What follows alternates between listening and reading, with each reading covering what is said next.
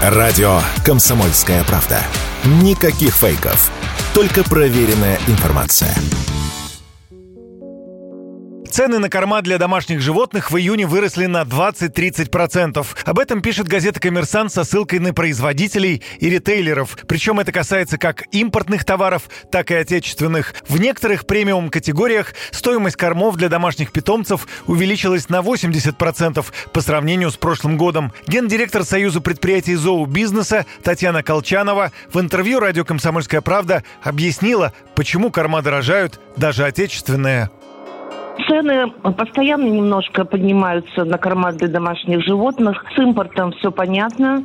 Дело в том, что импортные корма, естественно, возятся через третьи страны. Знаем мы, что э, там определенные санкции были наложены на э, Казахстан, на Турцию. То есть э, логистические цепочки приходится постоянно менять. Рост валюты, курса доллара тоже играет роль. Поэтому на импортные корма понятно, почему повысились цены. Что касается российских кормов, то здесь тоже действительно наблюдается рост цен.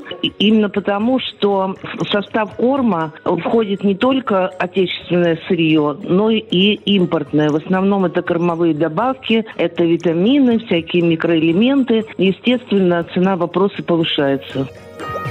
Ну, если с кормами дела обстоят более-менее нормально, с чем действительно возникли проблемы, так это с дорогими ветеринарными препаратами и вакцинами. Многие импортные лекарства для животных могут вообще исчезнуть с российского рынка, комментирует Татьяна Колчанова.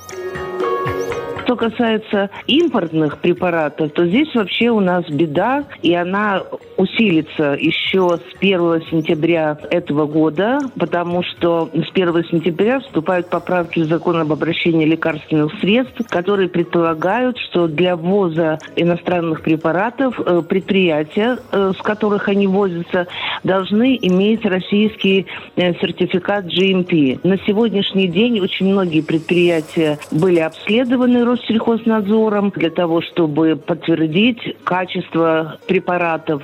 И многим э, было отказано в выдаче сертификата GMP. Очень многие препараты э, могут по этой причине с 1 сентября вообще исчезнуть с нашего рынка. Сегодня, по оценкам экспертов, на прокорм одной собаки или кошки у россиян уходит от 5 до 15 тысяч рублей в месяц. Юрий Кораблев, Радио «Комсомольская правда».